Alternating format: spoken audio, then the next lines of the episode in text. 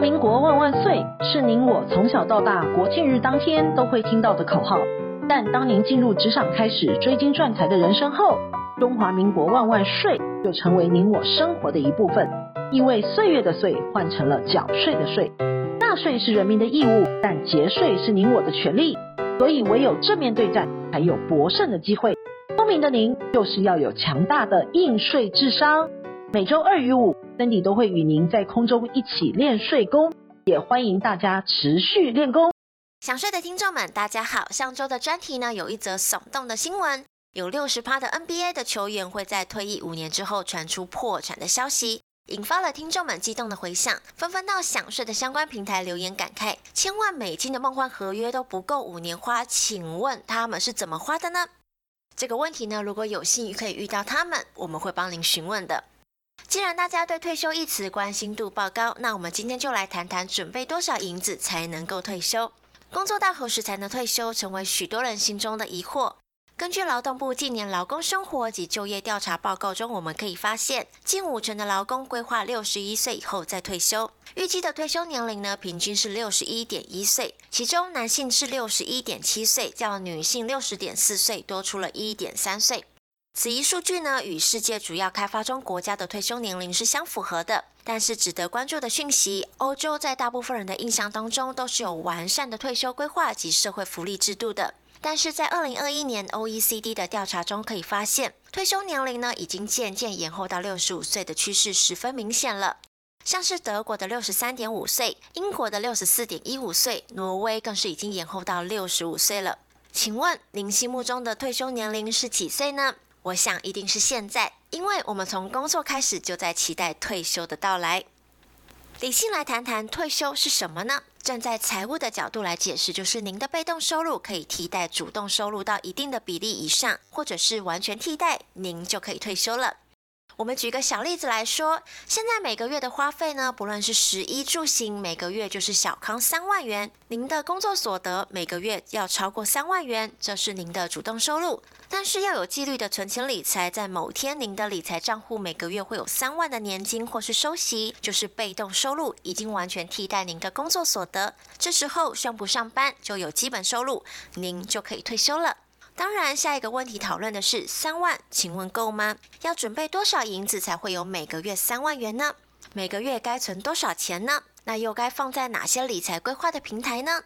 是存股、好想退的账户买基金、规划保险年金、储蓄险，还是用力存钱买房收租金呢？以上绝对是您心中满堆的问号。首先，我们用最简单的方式来起步，就是每个月要存多少钱才足够退休呢？下一个问题是，您想要在几岁的时候来达成以上每月退休金的实现？接下来是一个小学的数学题，不用担心，是小学而已，很简单，很简单。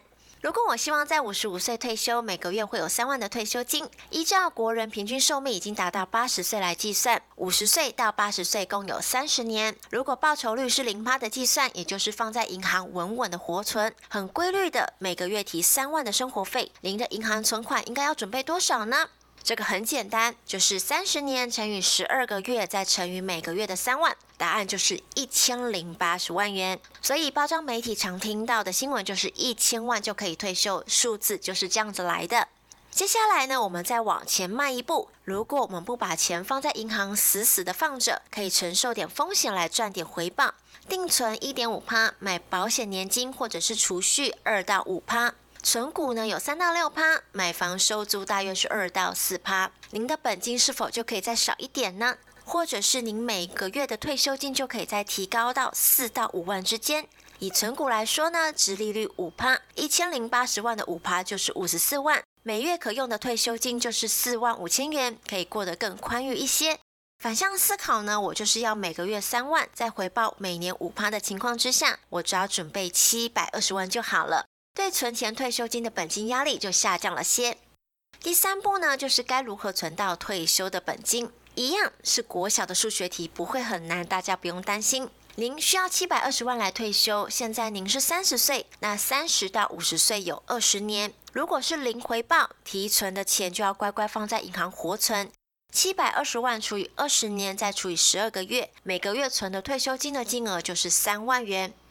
哇，这个金额对很多人来说就是全部的薪资或者是大部分的薪资了。所以，我们就要利用退休基金来理财，用小钱立大功，就必须要学会投资理财，能够依靠每年五趴、八趴或者是十趴的回报，您的月存本金就可以降到两千五或者是一万五之间了。当然，投资在工作上让本薪能够更高，或者是在业务上可以得到更好的绩效报酬，也是累积退休基金方式的来源哦。第四步就是定出退休金大作战的战略计划。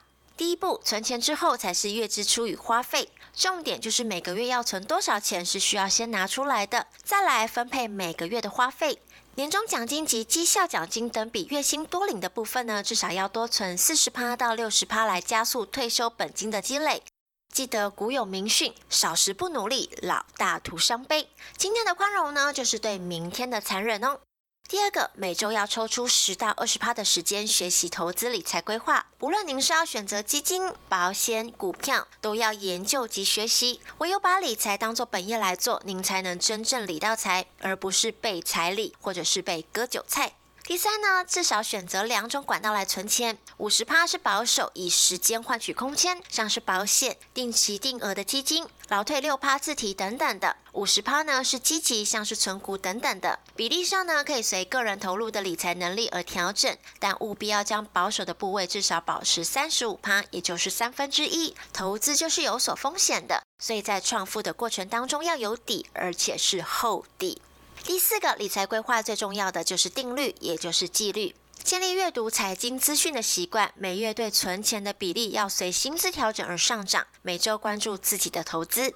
第五个，现在就是开始行动。或许您尚未完全了解存的钱要如何理财，但是我们可以先开始存钱，明白、知道、相信，但最重要的是实践。所有的事情呢，不一定会有成就或绝对会成功，但是理财是不一样的。我们不够聪明，就可以利用四四三三法则来挑选基金，或者是交给保险公司存年金，或是从选股当中挑选殖利率高的金融股。最重要的是要有提存的纪律，就会积小成多，积沙成塔。但不努力，一切都会是零。不学会存钱的纪律，最后还是无法退休。希望大家一起为退休动起来，现在立刻开始为自己存钱吧。想要知道更多退休问题吗？欢迎来信或者是在脸书上面留言给我们，让我们为您指点迷津。本周的想税专题，谢谢您的收听，我们下周见。